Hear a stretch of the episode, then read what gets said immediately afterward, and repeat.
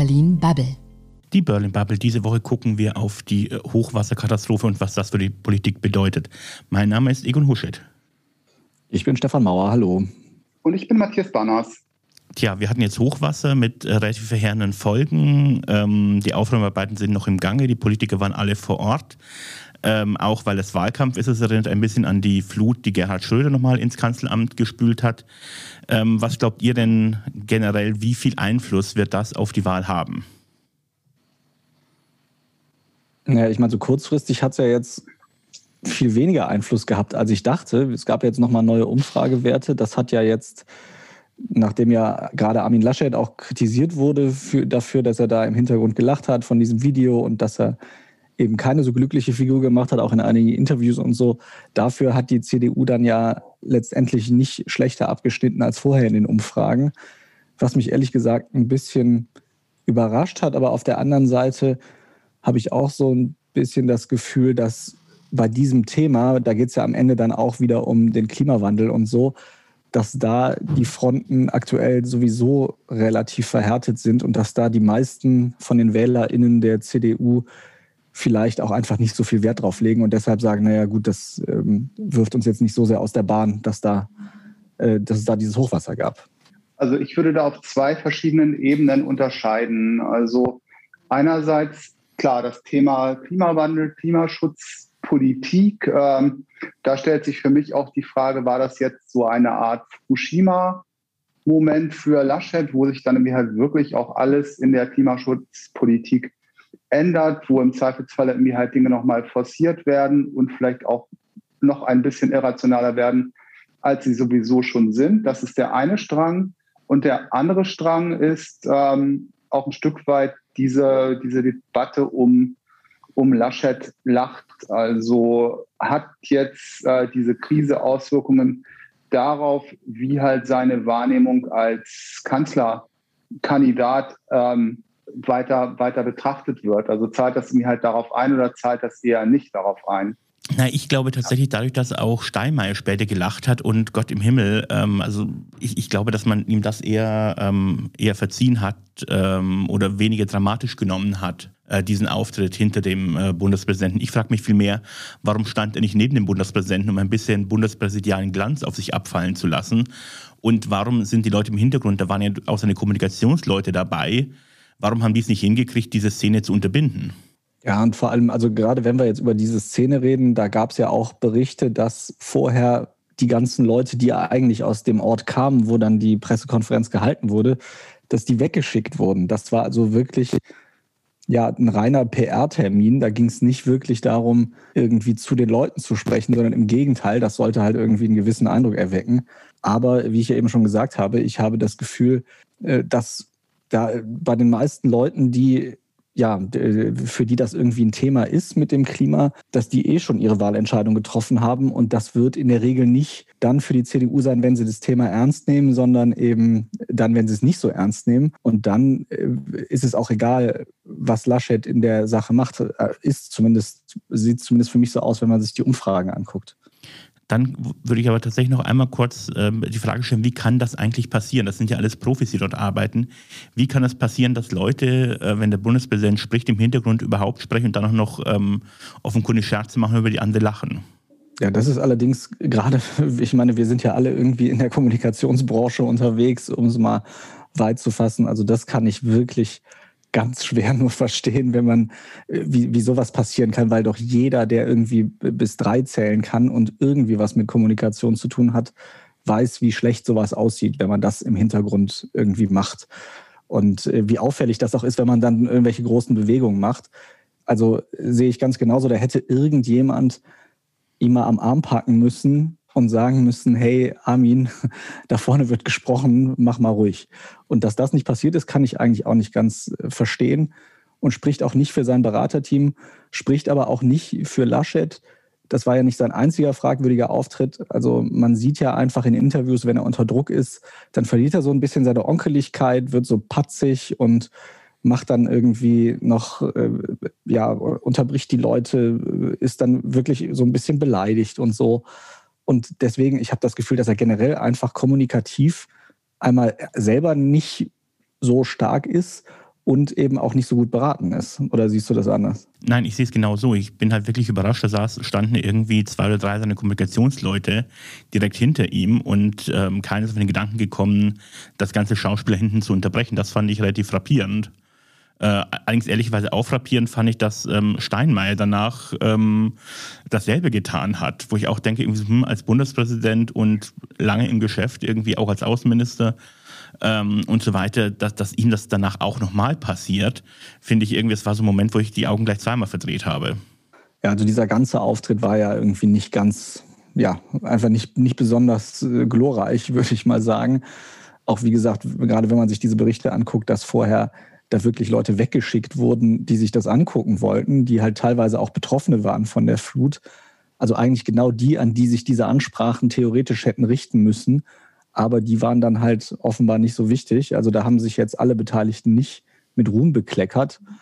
Und was ich auch noch wirklich frappierend finde, also man liest ja jetzt immer mehr Berichte, dass es also doch Warnungen gab. Da wird ja jetzt gerade noch ganz viel gestritten, wer da wem wie hätte was weitergeben müssen.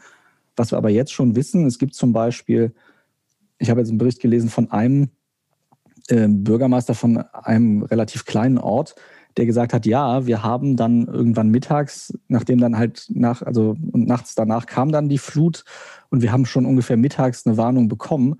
Wir haben sie aber einfach nicht geglaubt, weil sie so extrem war und irgendwie mehr als einen Meter über den bisherigen Höchstständen lag. Und deswegen haben wir das nicht ernst genug genommen. Und ich finde, das zeigt auch, dass wir in dieser ganzen Debatte auch an einem Punkt sind, sei es um Klimaschutz, aber da haben wir jetzt bei Corona auch ganz viel gesehen, wo also Warnungen, die eigentlich aus Ecken kommen von Profis, wo man eigentlich sagen müsste, okay, das sollten wir ein bisschen ernster nehmen, dass wir irgendwie eine Stimmung erzeugt haben in diesem Land oder nicht nur in diesem Land, wo das okay ist, sowas nicht ernst zu nehmen und damit auch irgendwie dann zumindest kurzfristig als äh, gute Politikerin oder guter Politiker wahrgenommen zu werden, weil man eben sich mal hier so seine eigene Meinung bildet. Und das ist natürlich an sich sehr gut, sich eine eigene Meinung zu bilden.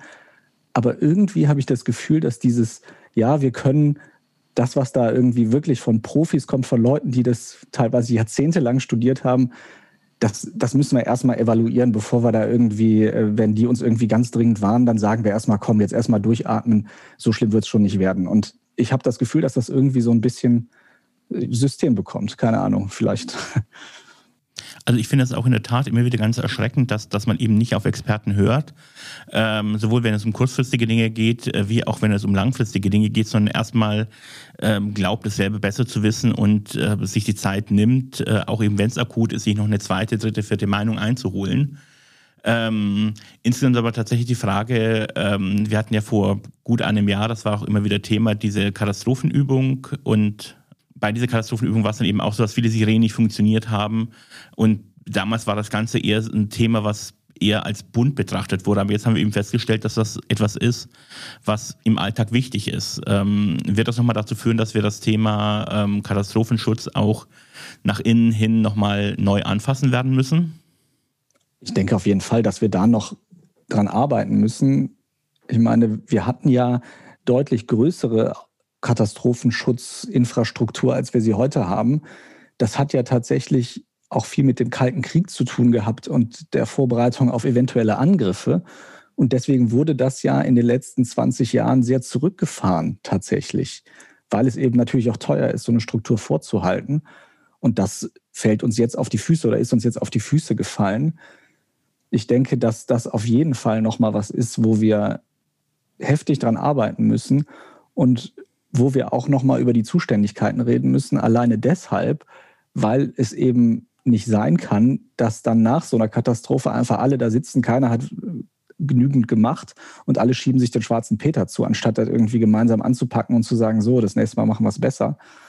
Und zumindest im Moment habe ich nicht diesen Eindruck. Und äh, ich weiß nicht, ob du das gesehen hast. Äh, wir haben es gab ja jetzt auf der Bundespressekonferenz vor ein paar Tagen so einen wirklich sehr denkwürdigen und peinlichen Auftritt verschiedener Ministerien, weil da dann gefragt wurde, wie ist es denn nun, wann waren denn die ersten Warnungen da, jetzt aus der europäischen äh, Behörde und so?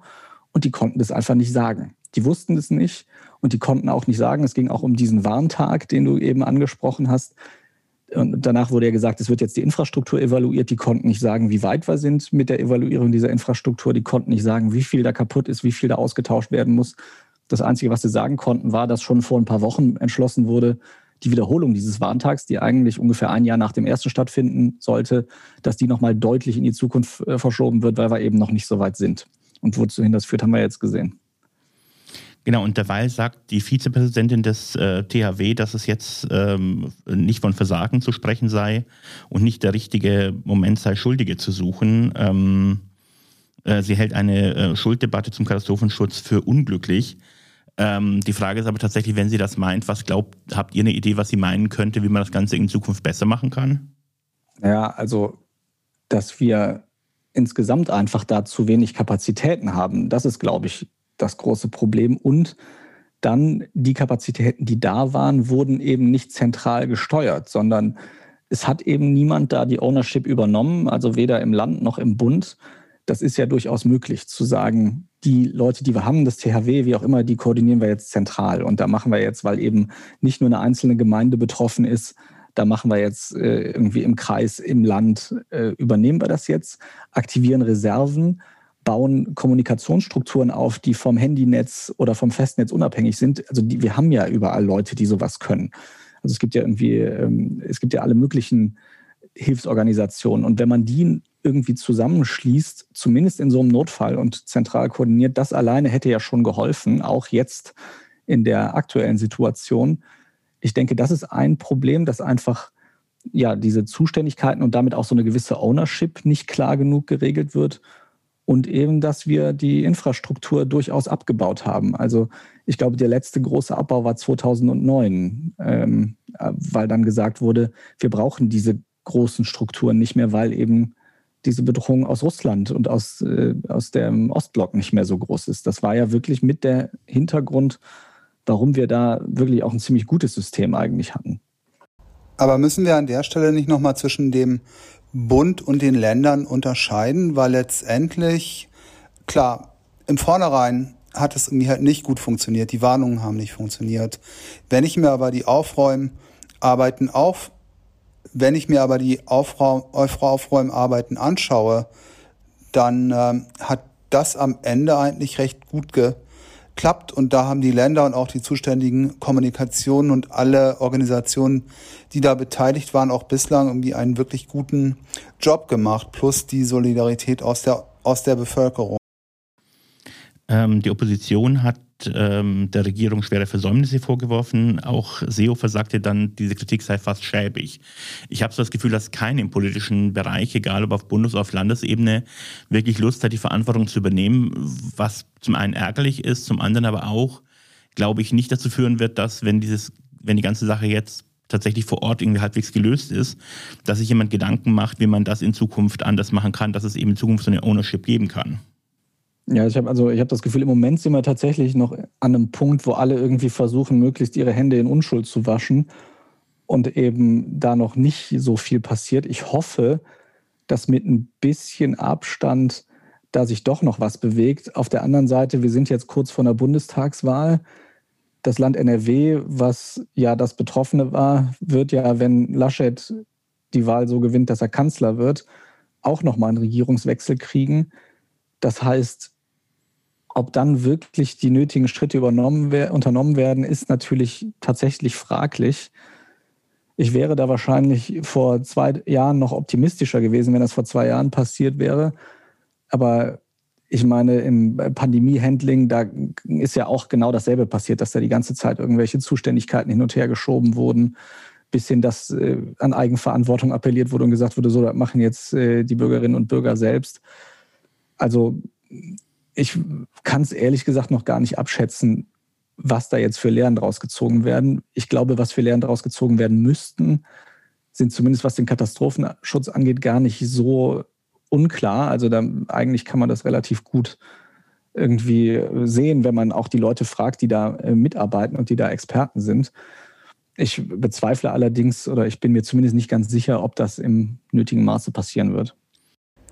Es würde mich sehr überraschen, wenn im Bereich der Warninfrastruktur nicht doch einiges passieren würde. Also dieses Thema Cell Broadcast oder die Warn-SMS, wie ja irgendwie halt auch von der Bildzeitung bereits seit Tagen eingefordert.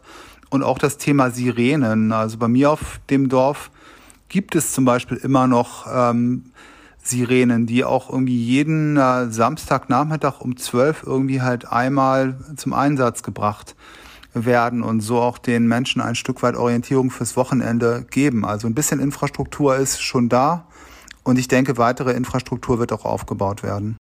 Naja, Seehofer hat ja schon mal für sich gesagt, irgendwie, also man muss an ähm, den föderalen Strukturen festhalten und äh, die Meldewege hätten, zumindest weil der Bund zuständig ist, funktioniert. Also er ist ja auch jemand, der da eher sofort äh, seine Hände in Unschuld gewaschen hat. Ähm, ähm, und dann ist eben die Frage, wie kriegt man das Ganze föderal hin? 16 ähm, Bundesländer, 16 Leute, die zuständig sind mindestens. Ich glaube, es wird ein relativ schwieriges Unterfangen werden. Ja, man müsste halt da eigentlich so eskalierende Stufen haben, dass man sagt, wie es ja eigentlich in den meisten föderalen Sachen ist und wo, da bin ich mir jetzt nicht sicher tatsächlich, aber ich gehe davon aus, dass das ja jetzt auch schon im Katastrophenschutz eher so funktioniert, dass du es auf möglichst kleinteilig erstmal machst und wenn du dann merkst, wir schaffen das nicht, dass du es dann nach oben eskalierst und sagst, hier, wir brauchen Unterstützung. Die Frage ist halt, wie macht man das bei so einer Lage, wie sie ja jetzt auch war, wo ja schon von Anfang an klar war, das wird nicht nur eine Gemeinde sein oder ein Landkreis, der da betroffen ist, sondern das wird ein richtig großes Gebiet sein. Und davon, ich, ich sag mal ganz ähm, naiv pragmatisch, davon wäre es natürlich am klügsten, das abhängig zu machen, zu sagen, äh, wenn absehbar ist, welche Bereiche getroffen sind, dass man dann halt die Verwaltungseinheit nimmt, die das alles umfasst, die das also möglichst äh, zentral koordinieren kann, ohne es jetzt an eine Verwaltungseinheit abzugeben, die zu weit davon entfernt ist. Derweil hat NRW-Innenminister ähm, Herbert Reul Verbesserung beim Katastrophenschutz ähm, eingeräumt, sah aber auch bei sich keine Probleme. Ähm, es sei auf gar keinen Fall ähm, irgendwo durch äh, verspätete Evakuierung Schaden entstanden. Vielmehr seien es die Leute, die die Warnung nicht ernst genommen hätten und ihre Häuser nicht verlassen hätten. Naja, das also finde ich jetzt ein bisschen verkürzt dargestellt. Natürlich kann man nicht alles irgendwie dem Bund oder dem Land NRW an Schuld zuschieben. Aber jetzt zu sagen, wir haben da alles richtig gemacht und alle, die jetzt irgendwie dabei gestorben sind oder alles verloren haben, sind selber schuld, das finde ich auch nicht in Ordnung. Also ich habe jetzt eine Geschichte gelesen, die ich recht bezeichnend fand, wie gesagt, von diesem Bürgermeister, von diesem 900 Seelen, dieser 900 Seelengemeinde.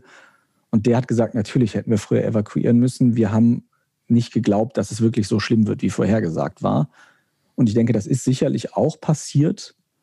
Aber nichtsdestotrotz haben halt, also das ist so, als weiß ich nicht, wenn, sie, wenn man sich hinstellt und sagt, naja, wir haben es euch doch gesagt, ihr habt ja nichts gemacht also da gibt es nun mal auch einen gewissen Auftrag, finde ich, dass, dass der Staat nun mal auch sagt, so, wenn wir wissen, da kommt jetzt eine Flut und wir wissen, euer Leben ist in Gefahr, natürlich gehen nicht alle Leute selbstständig raus. Selbst der WDR hat ja erst, als das Wasser schon richtig hoch stand, angefangen, überhaupt darüber zu berichten. Also es gab nun mal auch nicht genügend Warnungen, die bei den Menschen angekommen sind. Und das, sich deswegen jetzt hinzustellen und zu sagen, naja, wir haben ja was gesagt, äh, wenn ihr nichts macht, ist euer Problem finde ich sehr verkürzt. Ist es auch, aber ich glaube, das ist dem Wahlkampf ähm, dieses Jahr geschuldet. Liebe Runde, vielen Dank. Danke auch, bis bald. Vielen Dank und tschüss. Das war Berlin Bubble.